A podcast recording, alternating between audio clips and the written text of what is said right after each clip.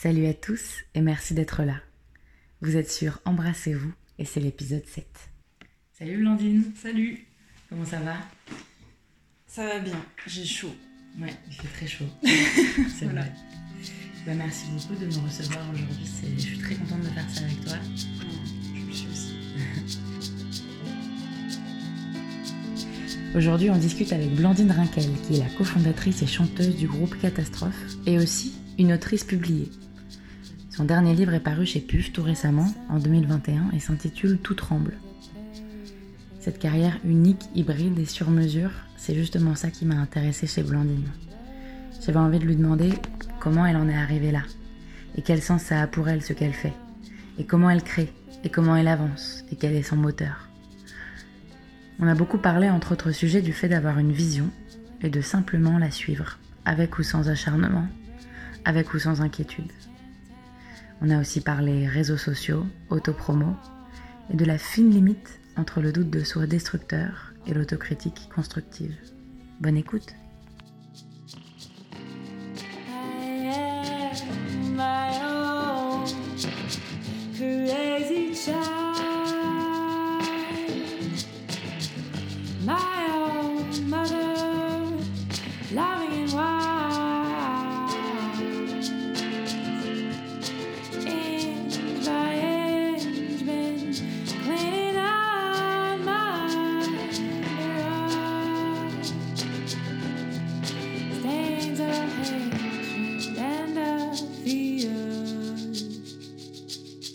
Commencer par euh, un peu chronologiquement, parce que tu m'as raconté que euh, un des grands prémices de ce que tu vis aujourd'hui, c'était le plaisir de lire quand tu étais enfant. Et euh, est-ce que tu peux décrire un peu ce, que tu trouvais dans la lecture à ce moment-là? Des présences, pour moi, vraiment, les livres, c'est des, présences qui restent. Enfin, c'est le. C'est des voix qui vous abandonneront pas. Enfin, il y a un truc de confiance. Enfin, moi, je, pense que je suis d'un d'un tempérament assez euh, inquiet, de manière générale. Et, euh, et, comme beaucoup de gens, j'ai peur de l'abandon. J'ai une histoire qui aussi justifie, euh, une histoire familiale, je veux dire, qui justifie cette peur.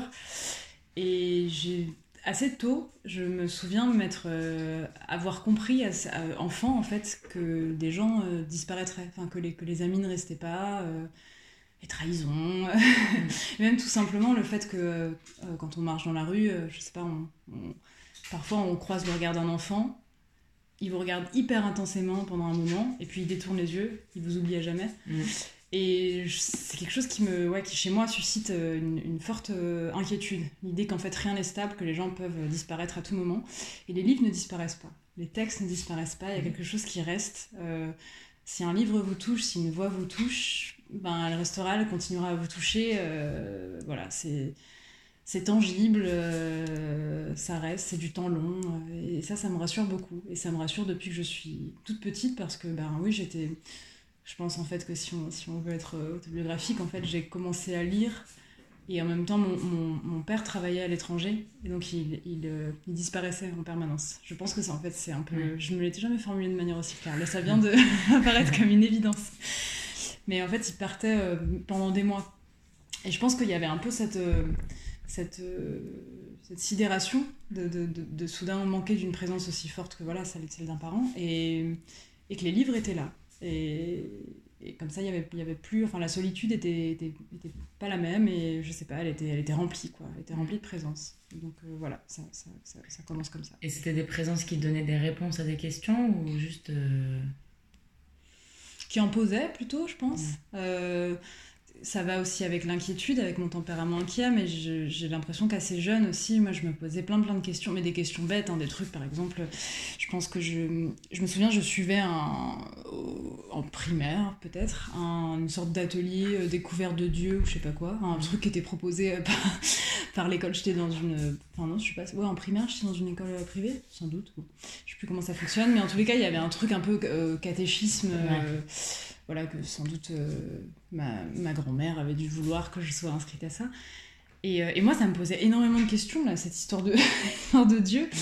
Et euh, les questions, je les posais, et en fait, en catéchisme, je sentais qu'il fallait pas les poser. Ouais. Enfin, de- on pouvait poser des questions sur, je sais pas, quelle, une histoire, une anecdote de la Bible qu'on n'aurait pas compris, mais ensuite dire, mais, mais je sais pas, comment Dieu euh, justifie euh, la guerre, ou je sais pas. Enfin, il y avait des questions qu'on ne pouvait pas poser, quoi. Là, Mm. je, je me souviens plus des questions d'enfants que je posais.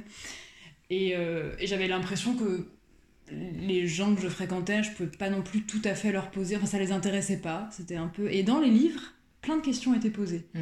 Euh, assez tôt et assez jeune, j'ai senti ça. Qu'on qu'on pouvait, on accédait un peu à la à la vie secrète quoi de chacun, aux choses qu'on se, aux inquiétudes qu'on se formule la, la nuit et Ouais. dont on parle plus le jour. Et, et j'aimais bien ça, vraiment euh, ouais, l'impression de d'accéder aussi au complot, au complot de chacun, au petit complot qu'on a en nous-mêmes. Enfin, pour moi, la littérature, c'est l'endroit d'un d'un complot. Et je pense qu'on peut pas vivre sans. C'est la vie intérieure, en fait, le complot, quoi.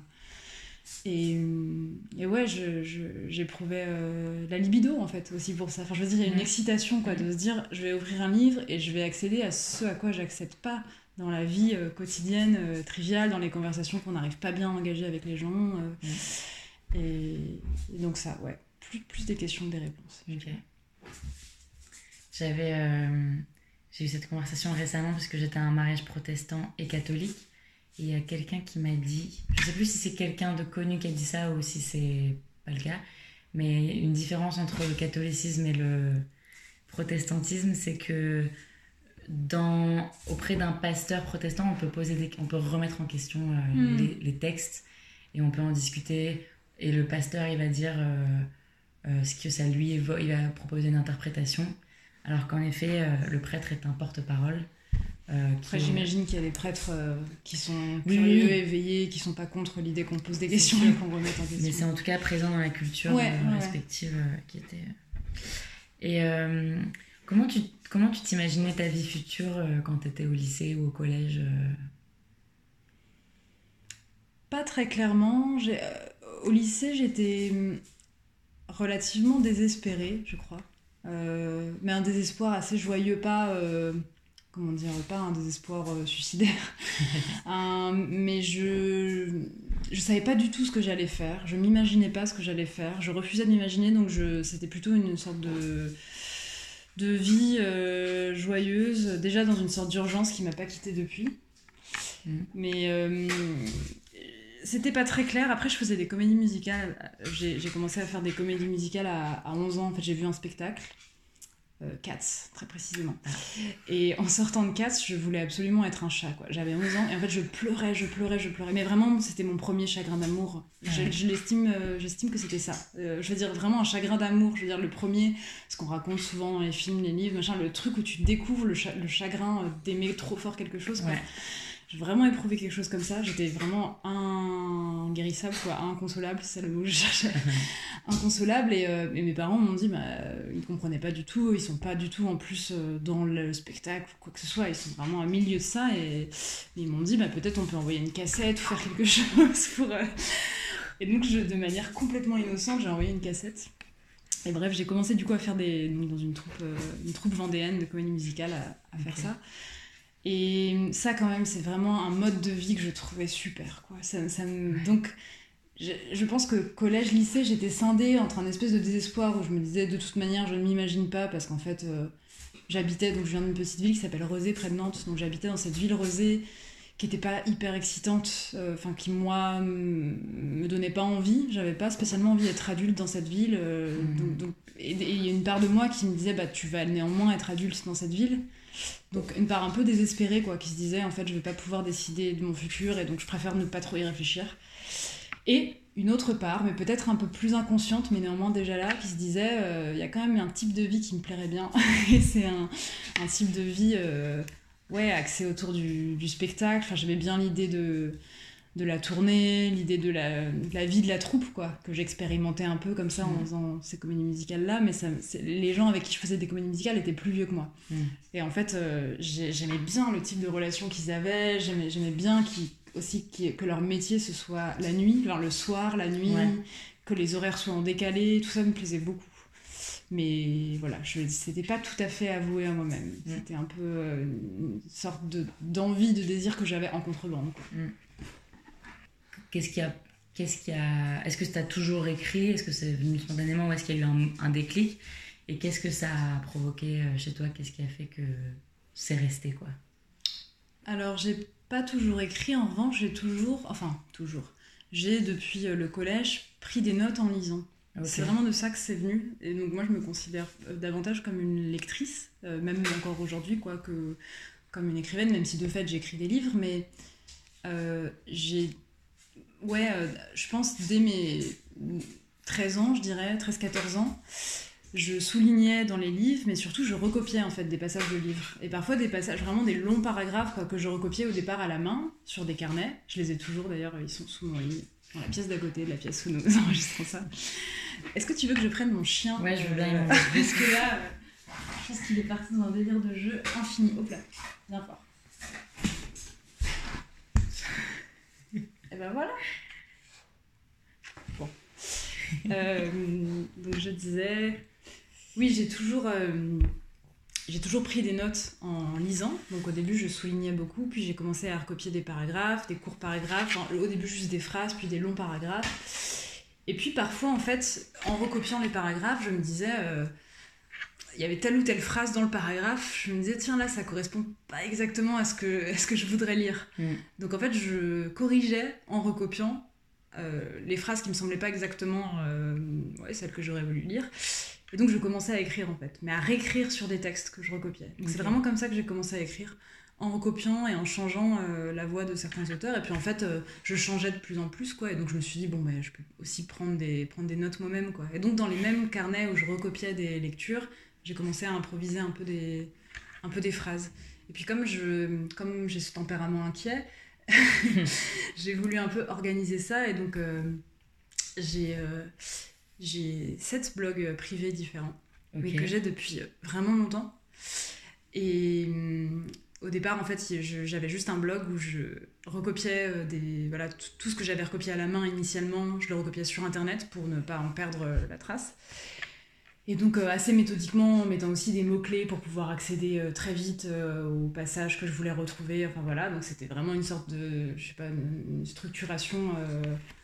euh, Une archive, euh. Ouais, archive, euh, mais assez presque paranoïaque, quoi, je sais pas comment dire, en voulant vraiment pas perdre une miette. Et, et je me suis dit, tiens, je vais commencer à faire la même chose avec les petites choses que j'écrivais. Donc, je voulais une régularité, je me disais, il faut un, un paragraphe par jour. J'ai commencé à me mettre un peu des contraintes comme ça, qui euh, produisent pas forcément les meilleurs textes, mais qui ont quand même la vertu de produire du texte. Mm. C'est-à-dire qu'en fait, en se forçant presque à se dire, ben, il faut. euh, au début, je sais pas, une phrase par jour, puis un paragraphe par jour, puis, bah, par exemple, enfin, maintenant, aujourd'hui, j'essaye de faire à peu près euh, 5 5000 signes par jour, je dirais.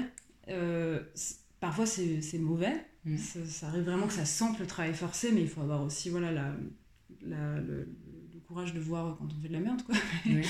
Mais, mais néanmoins, ça, pro- ça produit du texte. Et depuis, ouais, depuis jeune, je travaille quand même comme ça, une sorte de, de contrainte euh, qui vient de moi-même.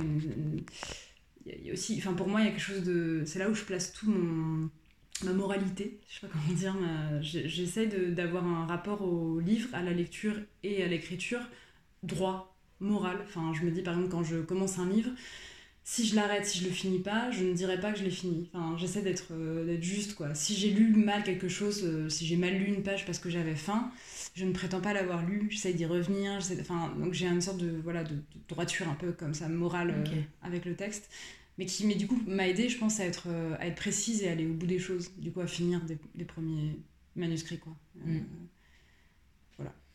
C'est marrant parce que ma, une de mes prochaines questions, c'était c'est quoi l'inspiration Et euh, ça demande quoi comme capacité d'être auteur Et est-ce qu'il faut un don? Je pense pas qu'il faille de don. Je pense que le don c'est quand même celui du désir. Enfin pour moi tout part de est-ce qu'on a envie déjà de lire de vivre d'une certaine manière et du coup d'écrire? Enfin je sais que moi quand je suis en déficit de désir je produis vraiment rien de bien. Quoi. Je Mm. peux, je peux m'acharner, mais quand bah, le confinement, par exemple, ça ça m'a assez atteint quand même dans ma libido générale euh, quant à la vie. Enfin, je trouvais ça assez dur d'avoir envie de, de se lever, de faire des choses. Enfin, tout sentait quand même euh, le- ouais, le travail forcé. Enfin, je sais pas, c'était une vie forcée pour moi, une vie numérique. Euh, je- J'ai pas, pas apprécié ce- cette période-là. Et ce que j'ai écrit pendant le confinement, euh, voilà, n'est pas très n'est pas très riche, enfin n'est pas non n'est pas si si elle peut être riche mais n'est pas inspirée en fait. Donc c'est quoi l'inspiration? Ouais, c'est ça, c'est un, un, un désir euh, qui vient qui vient du dehors. Alors je sais pas s'il y a un don, mais je, je pense quand même qu'il y a des gens qui comme euh, naturellement sont plus connectés à, à leur propre désir et à- au monde extérieur parce que c'est un, un truc de va-et-vient quoi le désir. Oui. On désire des choses, ça nous fait faire des choses et du coup on désire encore plus de choses parce qu'on on voit, euh, je sais pas quoi, de nouveaux visages, de nouvelles idées. Enfin, c'est un, ouais, c'est un, un cercle vertueux, quoi, je pense, le désir. Et hum, je sais pas trop comment on l'explique. Que ça- ça- j'y mettrais quelque chose d'un peu, d'un peu mystique, quoi, presque. Parce qu'on peut expliquer beaucoup de choses sociologiquement, ou, enfin, Oui. mais il y a quand même quelque chose qui tient euh, ouais, au, au désir qu'on a de vivre ou non, de rencontrer ou non, enfin, au Mhm. désir qu'on a de lire ou non, de voir des films ou non. Qui du coup, euh, potentiellement, ne- ce désir-là ne dépendrait pas de nous, de soi? Je sais pas, je me pose la question, mais je, je me dis que moi, par exemple, je sais pas ce qui s'est déclenché avec les livres, je sais pas pourquoi. Je, on, peut, on peut expliquer ensuite mon parcours avec des choses sociologiques et tout ça, mais mes parents sont pas du tout des gros lecteurs, euh, rien a priori de, me- ne me prédestinait à, à avoir envie. Je veux dire, Mm. vraiment le- le- l'envie, parce que je vois que j'ai vraiment une gourmandise. euh, Mm. Quand je vois, je sais pas, je vais dans une librairie, j'ai vraiment quelque chose de physique quoi, qui est déclenché Mhm. je suis vraiment en, en joie quoi en- et, et ça je pense qu'on peut même d'ailleurs être euh, être travaillé dans je sais pas quoi dans les lettres dans les... mais pas avoir ce truc physique enfin un truc vraiment de, de désir de libido de corps euh, qui est comme euh, ouais, lancé dans, une, dans une envie je sais pas, je sais Et pas. ça se cultiverait potentiellement ou... sans doute que ça se cultive moi je sens que je le cultive en fréquentant des gens qui résonnent avec ça avec cette sorte de Mhm. vibration là que ce qui peut éteindre mon désir, comme on parlerait d'un feu quoi, qui, qui s'éteint, euh, c'est le fait d'être euh, de trop côtoyer des gens qui sont indifférents. L'indifférence, moi, me fait, me fait du mal. Enfin, Mm. je sais que quand je suis... Ça m'arrive quoi d'être, euh, je sais pas pourquoi, parce que professionnellement, enfin voilà, le- la vie fait qu'on est parfois au contact de gens euh, voilà, divers. Et, et quand je suis au contact de gens qui, qui sont trop... euh, que moi je considère un peu comme éteints, enfin, dont, dont j'ai l'impression qu'en fait euh, aucun sujet ne les rallume vraiment, que la vie leur passe un peu dessus, qui, qui sont un peu peut-être aussi passifs quant à, quant, quant à la vie, quoi. Qui la vivent parce qu'il faut bien vivre, parce qu'on est là, mais voilà. Je sais que moi ça peut ça, ça m'atteint quoi. J'ai un peu moins de désir, j'ai une porosité de ça. Je peux me laisser un peu avoir par ça et du coup être un peu euh, moi-même, euh, je sais pas, un voile de fatigue en fait qui arrive euh, de- de- devant les yeux. euh, qui- qui- Et pour retirer ce voile de fatigue, je sais que les rencontres ils sont vraiment pour beaucoup. Je fonctionne beaucoup à ça quoi. Il suffit de faire une, ouais, une, une nouvelle rencontre où je sens qu'il y a une étincelle que j'imaginais pas qui est là chez l'autre et hop, ça me réactive. et voilà. Et c'est la même chose euh, pour ce qui est d'être euh, musicien. Si, si on se disait qu'est-ce qu'il faut pour être euh, musicien euh, ou artiste en général, tu dirais la même chose? Bah, du désir, c'est sûr. Mais après, énormément de travail quand même. je veux dire, c'est aussi pour ça que je crois pas l'idée du don.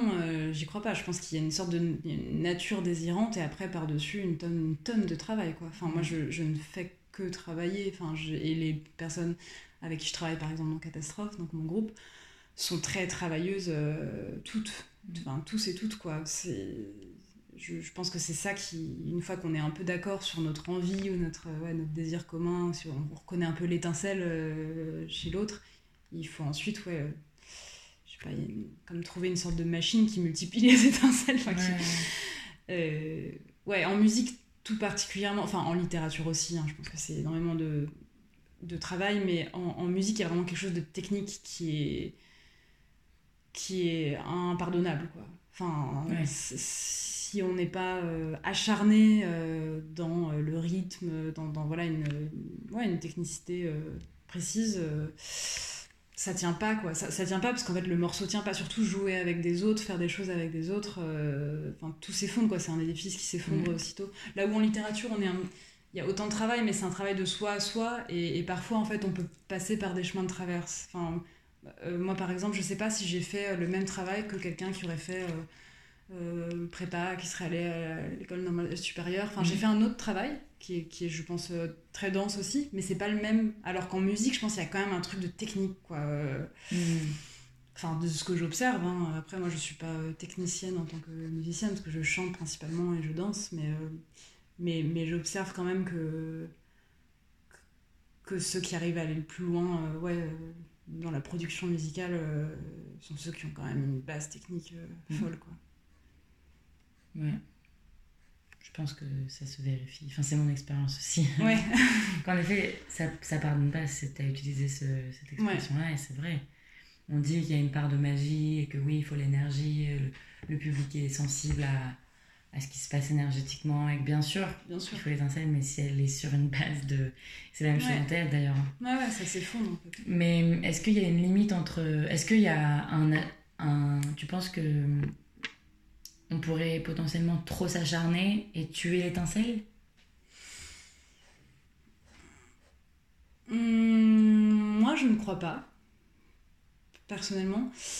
Mais je pense que c'est parce que ma pratique artistique est quand même euh, assez naturellement ou instinctivement vraiment liée au... Enfin, quand je sens que je n'ai plus de désir, j'aurais pas idée de m'acharner trop. Ouais. Enfin, je, je mal sens- s'acharner, je- Voilà, je pense qu'on s'acharner de manière euh, comment dire, trop rationnelle ou trop oui. Ouais. euh, mais je pense qu'à partir du moment où on, où on est honnête avec soi et où on, comment dire, on,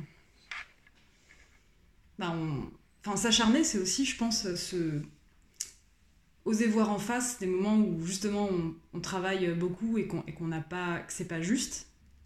Bah, par exemple, pendant le confinement, je me suis entre guillemets acharnée parce que j'écris un livre, là, un troisième roman, qui est long à écrire, qui est laborieux, qui est surtout un peu douloureux pour euh, X raisons euh, internes, qui ne sont pas internes au texte, mais qui sont vraiment liées à moi, ma- voilà, ce que la matière que je travaille euh, pour ce texte. Et pendant le confinement, vraiment, je me, je me suis dit, comme on est confiné et tout ça, j'ai vraiment essayé de faire, euh, de faire euh, 1000 signes par jour, euh, pas moins. Euh, 10 000 signes par jour, je veux dire, pas moins. Ce qui était quand même beaucoup. Euh, et je, voilà, je l'ai fait vraiment de manière euh, acharnée. À la fin, je me suis quand même rendu compte que c'était mauvais, qu'il y avait en tous les cas, je pense, bien 100 000 signes qu'il fallait jeter sans aucun état d'âme euh, à la corbeille.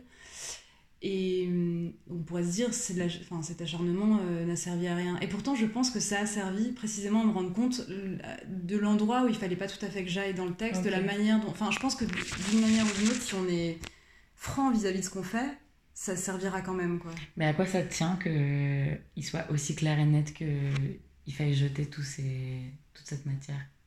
Hum, c'est clair. Ouais. Je sais pas à quoi ça tient. Bah, ça, pour le coup, ça tient à la, à la vision euh, de, de- Je pense que c'est ça aussi créer, c'est avoir une vision et vouloir la rejoindre. Enfin, si on n'a pas voilà. de vision, en effet, l'acharnement mène nulle part. Mais euh, oui, c'est vrai. Non, mais c'est vrai. C'est un, vrai truc, en fait. Oui, si oui. on ne sait pas là où on va, c'est vrai que c'est un peu étrange, quoi. Et tu crois pas qu'il y a des moments où on sent où on va mais on ne le sait pas et Si. en continuant on est informé par le Exactement, c'est pour ça que je dis que je, je- d'une certaine manière, en fait, ouais, c'est ça. Tant qu'on, si, si on a à la base une vision de ce qu'on veut, je pense qu'on peut s'acharner autant qu'on veut et qu'il n'y aura pas d'acharnement mauvais, parce qu'en fait, ce qui sera mauvais va dégager, mais nous permettra justement d'avoir euh, au moins Une compris, euh, information. voilà, d'avoir une information supplémentaire. Et c'est important le repos et le, et le rien le rien faire ou c'est une perte de temps C'est sans doute important. Moi, je suis assez mauvaise à ça. Euh, Alors, je sais pas ce qu'on entend par repos et rien faire. Moi, je sais que les co- conversations avec des gens, le fait de, entre guillemets, perdre beaucoup de temps à parler, à, à passer du moment, euh, enfin du temps, ouais, avec, euh, avec des gens, j'envisage pas ça comme du rien faire parce que. Parce que j'ai toujours l'impression, je sais pas comment dire, comme si j'étais un, un chercheur d'or. Et j'ai l'impression que même euh, quand je, quand je parle avec euh, des amis ou avec je sais pas qui, n'importe qui, avec toi, j'ai l'impression que je, quelque chose en moi continue à chercher l'or, quoi. Mm. Donc euh, je l'envisage pas comme du repos. Et par contre, je suis incapable de ne plus être obsédée par ce, ce qui, ce qui m'obsède. Enfin, je, je suis une obsessionnelle, quoi. Je peux pas soudain me mettre en off et me dire là, je vais passer deux semaines à Malte et, et plus du tout penser euh, à ce- à- au livre en cours. Ou c'est impossible. Enfin, c'est impossible. C'est le livre en cours ou le texte en cours ou je sais pas quoi, le spectacle en cours. Il est en cours depuis que j'ai 15 ans. Enfin, je, je sais pas vivre euh, sans un, un truc en cours, en chemin, sur lequel je prends des notes le soir. Je peux pas, je n'ai jamais euh, cessé de prendre des notes euh, pendant, euh, je sais pas quoi, un temps donné, pendant un mois, où ça me semble vraiment euh, impossible. En fait, je saurais pas comment vivre, quoi. Je- C'est c'est ça qui guide, euh, c'est ça qui guide ma vie. J'aurais l'impression d'avoir perdu mon centre, quoi, d'avoir perdu euh, qui je suis. Enfin, j'ai l'impression de ne pas être grand chose, mais de faire des choses. Et, et c'est ça aussi. Je crois que moi, ça me satisfait pas juste euh, d'être. J'ai trop, ouais, j'ai pas assez confiance en ce que je suis, mais par contre, dans ce que je fais, ça me, ça m'appuie. Donc, ouais, j'ai besoin euh, quand même toujours de prendre des notes, d'avoir un truc en cours, même dans le repos. Donc, je le connais pas tout à fait. Le repos, repos, euh, Ok. je le connais pas. La jachère. Ouais, non. Et euh, c'est assez inhabituel euh, de voir quelqu'un qui est musicienne et, euh, et autrice. Et, et puis, avec, quand même un certain succès, jeune, que les deux aient quand même vachement marché aussi jeune. Ouais, c'est vrai que c'est un peu inhabituel, enfin au sens où je n'ai pas l'impression d'avoir beaucoup d'alliés dans ce, prof- ce genre de profil-là, qui est un peu schizophrénique aussi. C'est ça que je veux dire. Moi, je serais contente de rencontrer plus de personnes qui. Je, je cherche un peu des alliés euh, là-dedans. Euh, après, euh, je- justement, c'est parce que je pense que je, je suis tellement euh, tendue et motivée par mon désir, plus que par une forme de rationalité. Enfin, je me suis pas dit rationnellement, je serai écrivaine et donc je ferai ça, ça, ça pour le faire. Et- ou je serai euh, musicienne et donc je ferai ça, ça, ça pour le faire. Je me suis plutôt dit, enfin c'est plutôt comme ça que je fonctionne, j'ai des idées ou des visions ou des envies d'être avec des personnes et de faire des choses, mais qui sont très précises dans ma tête. Quoi. Mm. C'est bien, je me dis vraiment là, j'ai...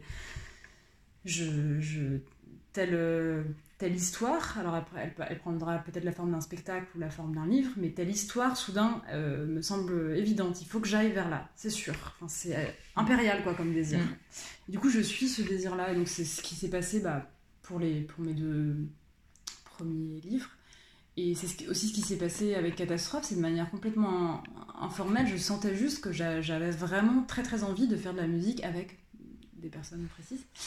Et je sentais que c'était aussi important que le, fait d'écrire. Et au début, on, me disait attention, l'éparpillement, il faut. Mais je, mais je sentais, moi, j'avais la précision de ce désir-là, donc c'était pas de l'éparpillement, c'était pas je touche un peu à tout et je sais pas où je vais. Je, je sentais qu'il y avait une, comment dire, une, une cohérence parce que la vision est cohérente. Enfin, Oui. c'est un, un truc de vision. Un seul enfin, projet je- qui, qui est euh, Ouais. hybride ou complexe ou Ouais, composé. Quoi. En fait, vraiment, le, le mot de vision me semble être le bon au sens où c'est un.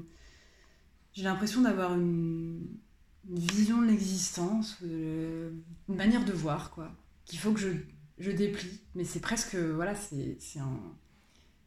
Ça serait presque immoral que de ne pas aller jusqu'au bout Mm. de cette vision-là. J'ai le sentiment que si je faisais autre chose. euh, je me mentirais à moi, je j'aurais plus d'utilité sur Terre. Non, mais, non, mais qu'il y a un truc comme ça, ce serait, je serais à côté de ce que je dois faire. Et en fait, euh, je me suis beaucoup posé la question, hein, parce que mener les deux, la musique et l'écriture, moi-même, et je l'ai encore, hein, parfois, euh, j'ai vu le truc de l'éparpillement, enfin, la peur qu'on peut avoir de ça. Donc je me suis beaucoup posé la question de est-ce qu'il n'y aurait pas un choix à faire Auquel, quoi, auquel cas, c'eût été le chat. Le, oh, voilà. On qu'il n'y aurait pas un choix à faire Auquel cas, c'eût été le choix euh, de l'écriture parce que je lis trop dans mon temps libre. Pour, enfin, c'est ma colonne vertébrale de manière très très claire, très très Mm. évidente. Et donc, plusieurs fois, je me suis dit est-ce qu'il faut pas, est-ce qu'il faudrait pas, voilà, quand même être, être franc avec ça, et tout, tout- voilà, se, se clarifier, et tout dédier quoi, à l'écriture. Et chaque fois que je me suis posé cette question-là, j'ai senti que ce serait me mentir. Enfin, ce Mm. serait vraiment. euh, tricher, ce serait amputer quelque chose qui fonctionne et du coup créer une sorte de corps un peu bizarre qui va- auquel il manque un bras quoi. Et je, ouais, je, je, je peux pas. Mais je peux pas l'expliquer, c'est pas rationnel, c'est pas. euh, je veux dire, je me suis pas dit, ah tiens, euh, le profil de la personne qui écrit et qui fait de la musique, c'est vraiment le meilleur profil. Non, c'est pas Mhm. ça. Je suis quelque chose qui me, qui me dépasse un peu, ouais, et qu'à défaut d'un autre terme, j'appelle une vision.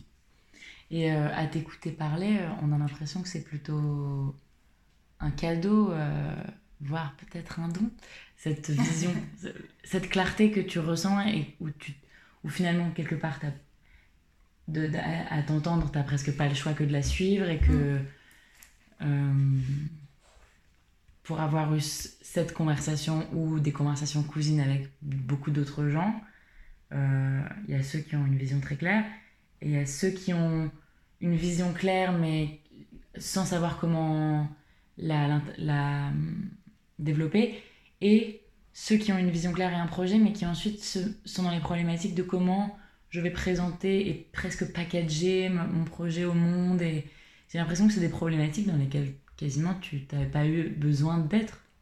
Non, pas vraiment. C'est vrai que ça s'est pas posé. euh, ça s'est posé après. Une, une fois que j'avais. Bah, par exemple, euh, mon livre. D'ailleurs, j'en parlais récemment avec un ami. Enfin. Parce que là, comme je, je suis quand même un peu en souffrance sur ce troisième livre que j'arrive à finir, mais c'est parce que les enjeux sont beaucoup plus forts et beaucoup. Enfin, voilà. c'est- Il est question de violence et c'est- plus dur à traverser. Mm. Mais mon premier livre, bref, je disais ça avec cet ami, que c'était étonnant comme. euh, J'écrivais depuis longtemps, mais j'écrivais pas des, des livres, j'écrivais des bouts de journaux et tout ça, mais je, n'ai pas eu, je me, je me disais pas, ah mince, j'essaie d'écrire ce livre qui n'aboutit pas, quoi. Enfin, je, juste j'écrivais autre chose, et j'écrivais Mm. pas forcément pour être édité non plus.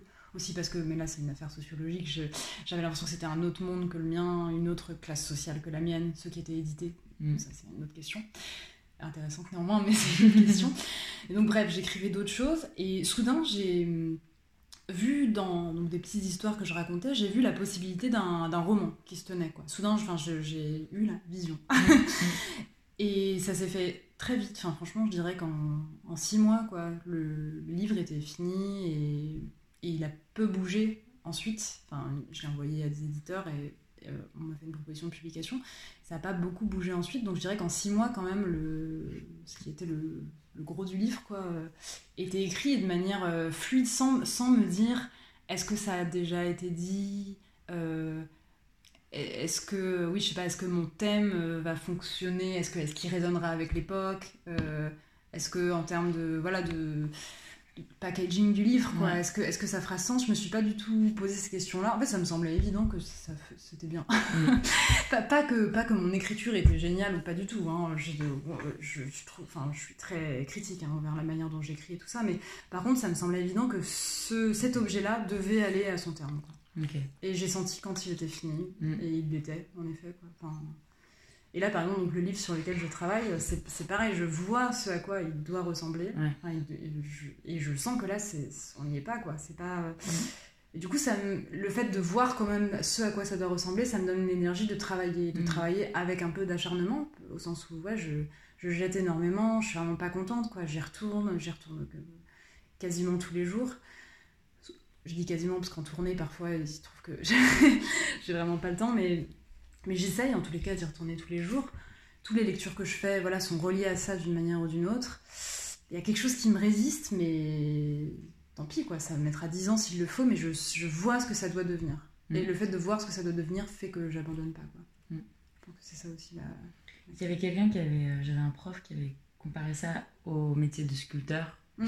Je dis ça, euh, c'était pas l'écriture, mais juste le geste artistique en général.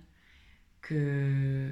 Il, il parlait même voilà, du travail de l'acteur et du travail euh, peut-être euh, Mm. peut-être du metteur en scène quand même. Et voilà, euh, savoir un peu ou sentir ce qu'on veut voir à la fin Mm. et retirer, Ouais. retirer, retirer, retirer. Ouais, d'abord il faut quand même mettre de la matière. C'est intéressant, ça ressemble vraiment. Parce qu'il faut de la matière Oui. d'abord et ensuite un, un travail de. Et, et contrairement au sculpteur, euh, la matière, il faut la produire soi-même. euh, Ouais, il faut pas. Et, et je crois que c'est une- un malentendu assez euh, courant que le métier de l'artiste, c'est de produire, produire, produire. Et Mm. je crois que c'est produire puis euh, Mais pro- ce- trouver pour proposer l'essence. euh, de- Complètement. Je pense qu'il y y a- En tous les cas, moi je connais des personnes dont je sens qu'elles se sont arrêtées à les. Enfin, elles produisent. Et puis, bon, euh, il y a un premier retour, ou même pas un retour de elles-mêmes, leur regard à elles, quoi. Et elles sont pas satisfaites, et donc elles se disent. Ben, ce que j'ai produit est mauvais. Alors que je pense juste c'est la première étape et il faut pas avoir peur de travailler. En fait, il faut pas avoir peur de travailler. Quoi. Mm. de se dire, ben, c'est- mauvais, mais si tu continues à te dire ça pourrait être mieux, si tu vois que ça pourrait être mieux, ben, c'est une chance en fait. Il faut continuer à travailler jusqu'à ce que ça soit mieux. Et... Pas jeter le bébé avec l'eau du bain. Ouais, Et dans ces cas-là, il faut avoir confiance aussi que potentiellement il y a un bébé. ouais c'est ça. Ouais, ça demande de la confiance, Ouais. c'est vrai. Et ça, ça c'est vrai que c'est c'est pareil, c'est un peu magique. Quoi. On peut pas vraiment expliquer euh, ce qui fait qu'on a. Une certitude, un... Ouais, moi je pense à, à ma voix par exemple, euh, ma voix à chanter. Ouais. J'ai très très peu de confiance dans ma voix. C'est vraiment pas du tout quelque chose euh, que, que j'apprécie. Enfin, je pourrais même dire que je déteste ma voix quand je chante. je suis vraiment très très mal à l'aise avec ça. Et au début, j'avais envie en fait de faire de la scène, mais au sens où j'avais l'impression d'avoir des choses à dire. J'aime beaucoup danser, j'avais envie de travailler tout ça. Mais je chantais parce qu'il manquait quelqu'un qui chantait, quoi. J'aime bien chanter, mais je j'aime pas ma voix. Et donc euh, j'avais vraiment un, un déficit de confiance absolu dans cette voix. Et, et donc je ne la travaillais pas. Je veux dire, c'est que c'est lié, quoi. je pense qu'on travaille quand on a confiance dans un résultat potentiel, quoi. Donc je la travaillais pas. euh, on, me, on me suggérait de prendre des cours de chant, pas parce que c'était désastreux, mais on me disait juste, euh, en fait, ça peut vraiment être euh, améliorable, amélioré, euh, tout le monde, en fait. Puis c'est toujours souhaitable, surtout quand on fait des tournées, techniquement. Ouais. Et en fait, je, je traînais des pieds, quoi, mais sans tout à fait me l'avouer. Je disais oui, oui, je prendrai des cours de chant, mais en fait, je traînais des pieds, j'y allais une fois sur deux, j'y allais pas, enfin.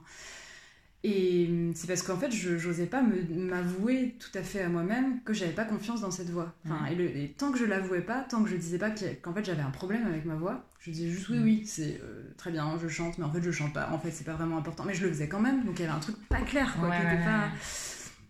Et à un moment, bah, je sais pas, il y a eu un épisode où j'ai vraiment euh, lâché, avoué en fait que je, bah, j'ai pleuré. Enfin voilà, c'était vraiment un truc que vraiment, je, que cette voix me, bah, justement, lors d'un cours de chant, où euh, j'ai chanté, où je trouvais que c'était vraiment, j'entendais ma voix, c'était affreux. Enfin, il y avait un truc très Star Academy, quoi. Je me suis mise à pleurer et tout.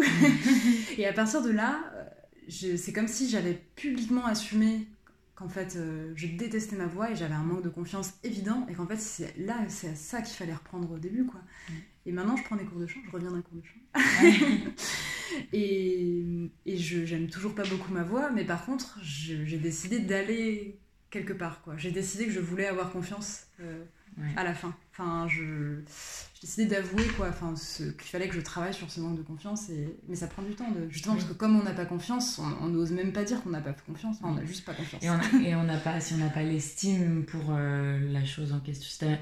Si, vraiment t'aimes pas du tout ta voix et que t'as aucune estime pour ta Ouais, voix, en effet, il y a aucun.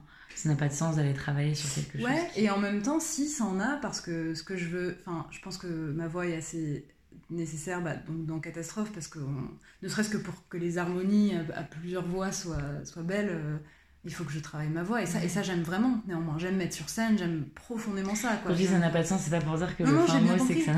Oui, mais ce que je veux dire, c'est que je pense que je n'aimerais jamais mon timbre profondément. D'accord. Je pense que ça n'arrivera pas, je crois pas. Ok, ok. Je pense pas. Et par contre, je crois que je peux être techniquement euh, beaucoup plus précise et je peux du coup maîtriser complètement cet outil.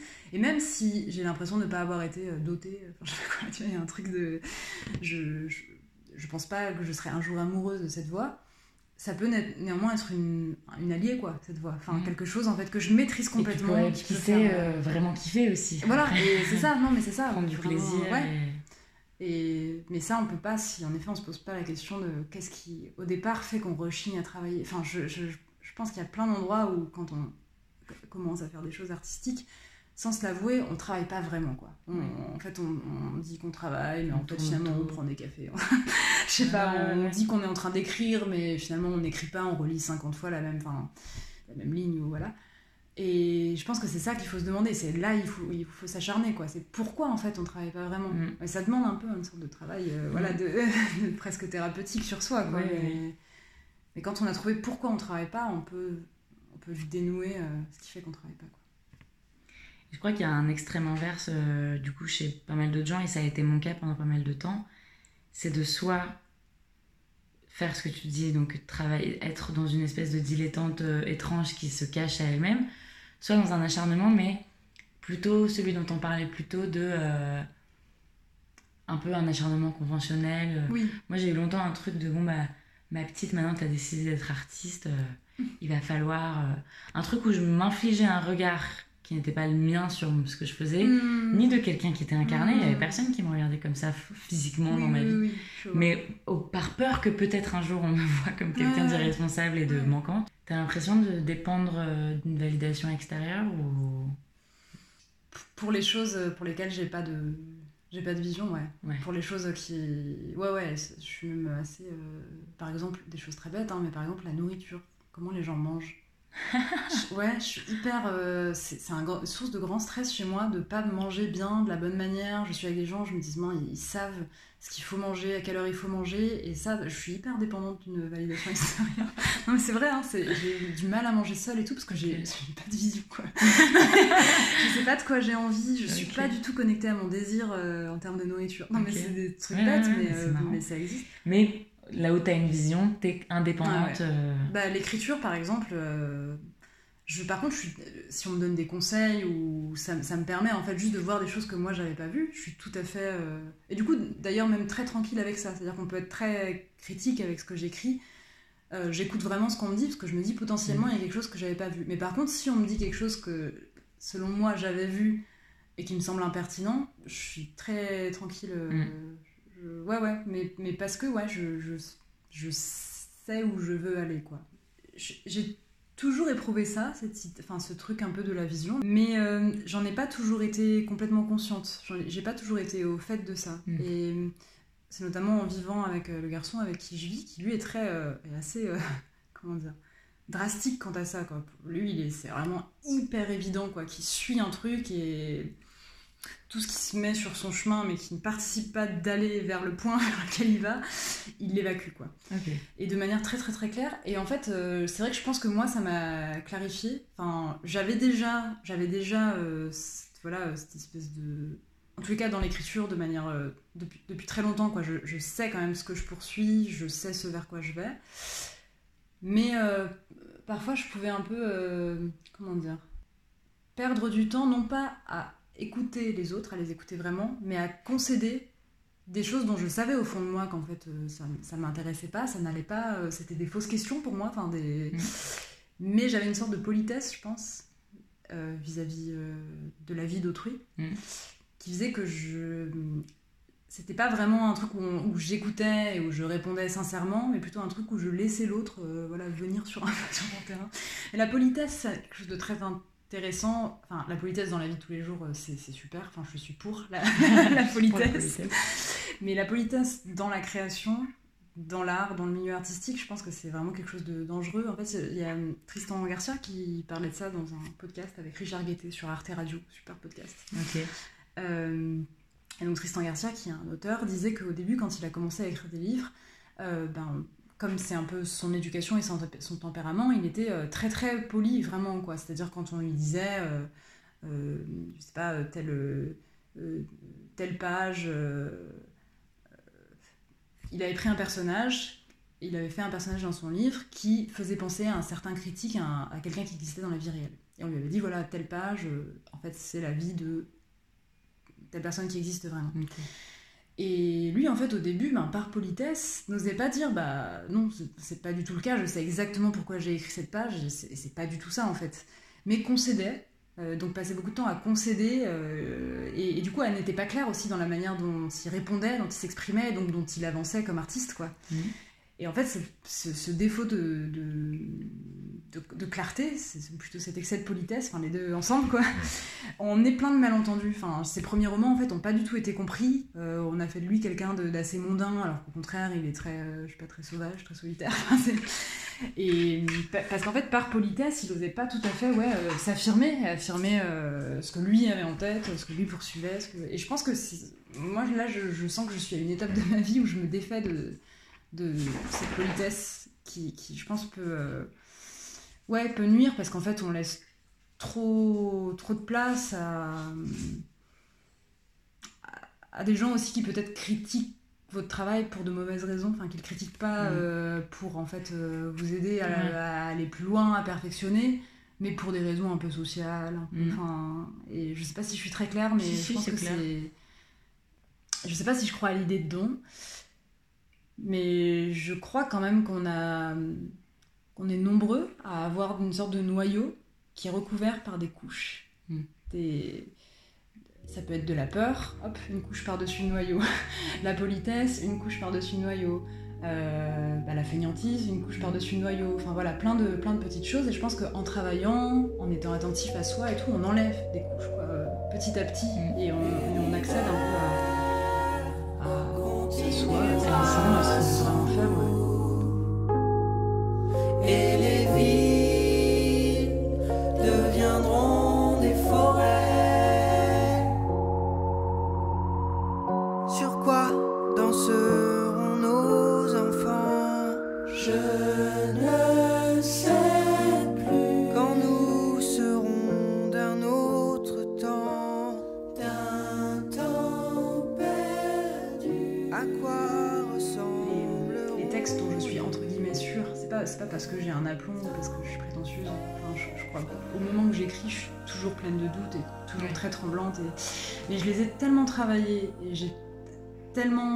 réécrit, réécrit, réécrit, réécrit en allant vraiment vers ce que je sens être euh, juste et exact, qu'une fois que la page est finie, elle est, elle est trop conforme euh, à ce que j'avais en tête pour ne pas avoir d'intérêt. Enfin, en fait, c'est ça que Et, je... et on peut dire la même chose pour les morceaux, pour quand Ouais. ouais, ouais. Complètement, les morceaux sont finis quand en fait ils ont été tellement revisités dans tous les sens, retravaillés.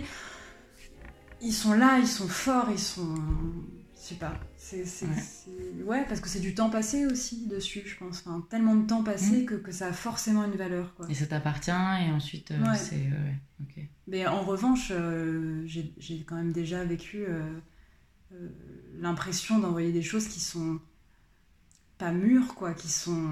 Et forcément, du coup, ben, pleines de doutes, pleines de tremblements, mais en fait, moi-même, j'aurais pu savoir qu'il fallait pas l'envoyer tout de suite. Enfin, c'est ça que je veux dire, quoi. C'est que je pense que quand on tremble beaucoup, vraiment, euh, enfin, qu'on se dit, euh, ah, je, je doute, euh, je, ça se trouve, en fait, c'est de l'énorme merde. Au fond de nous, on sait si c'en est ou pas. Et si c'en est, faut travailler, quoi. faut, faut pas envoyer ce dont on sait que c'est pas bien, quoi. Enfin, Mm. et, et je pense que ça arrive, hein. ça arrive vraiment qu'on envoie des trucs en se disant c'est peut-être nul parce que c'est nul, quoi. Mm. Enfin, moi, ça m'est arrivé. Mm. Et j'essaie de, j'essaie de plus le faire, mais euh, en faisant des concerts aussi, ça m'est beaucoup arrivé de savoir qu'on n'avait pas. euh, au début de Catastrophe, on, on expérimentait des choses et en fait, on travaillait, je sais pas, on travaillait deux jours euh, pour un concert. Et on sentait bien à la fin du deuxième jour que c'était pas prêt, c'était vraiment pas prêt. Et au lieu de se dire, bah tant pis, en fait, on travaille toute la nuit, mais on se disait, ah, ça va peut-être être un peu nul, peut-être que les gens vont pas aimer. Bah ouais, ils vont pas aimer parce que c'est nul. Ouais, ouais. Non, je, je suis dure, hein, j'ai l'impression d'être dure Non, en non, disant mais ça. c'est non, non, mais c'est assez raisonnable finalement. Et il n'y a pas un moment, comment on fait la différence entre le moment où on doute parce que. euh, Enfin, moi, très récemment, là, euh, j'ai chanté publiquement et tout le monde m'a dit que ça s'est bien passé. Et moi, je ne suis pas d'accord. Je trouve que c'était vraiment de la merde. Mais euh, j'ai une conversation récemment avec une amie proche qui me dit Mais vraiment, t'as tes. Ce qu'elle appelle, qu'elle appelle mes oreilles de saboteur, où j'en- limite ça distord la musique que j'entends quand, quand, J'y crois pas. Moi, je me dis que ça veut dire que toi, c'était peut-être très bien, objectivement. Mais ça veut dire que toi, t'entends Moi, quelque je suis chose de mieux dans ta tête. Ouais. Donc en fait, c'est toi qui compte. Enfin, c'est ta vision qui compte. Quoi. Il y a un texte là que j'ai écrit récemment. Je ne dirais pas pour euh, pourquoi, parce que ce serait du coup dévalorisant. Mais c'est un texte dont je sais qu'il est, il est pas incroyable. Ouais. Il est ok. Ouais. Il, est, euh, il passe. Je pense que euh, ça peut faire illusion. Mais moi, je sais au fond de moi que c'est pas un texte qui a été assez travaillé. Je sais que chaque phrase ne tient pas complètement. que voilà, il est pas ouf quoi.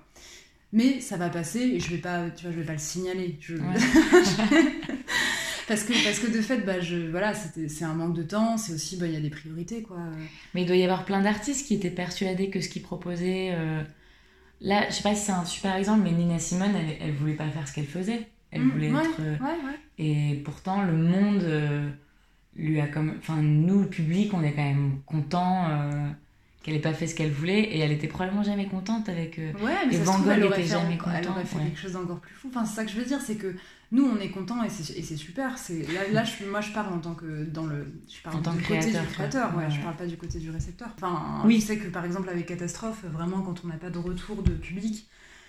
Euh, c'est très compliqué quoi, c'est très compliqué d'aller. Oui. Puis on fait beaucoup de choses scéniques, c'est c'est compliqué de mettre la barre plus haut euh, quand on. Quand il y a pas de public. Ouais, et puis, d'avoir l'énergie de ça en fait. C'est marrant parce que c'est tout à fait dans la lignée. L'angle de vue de ce podcast, c'est euh, est-ce qu'on a une mission? Est-ce qu'on a Mm. Donc toi, tu utilises le mot vision, et donc c'est quand même différent, mais finalement, ça se ressemble. On met tous des mots. Mais un peu quand même. Moi, je, je à la question est-ce qu'on a une mission? Je pense que je répondrais un peu oui quand même. C'est-à-dire, c'est pas une mission qui nous vient de l'extérieur et c'est pas. euh, et surtout, on.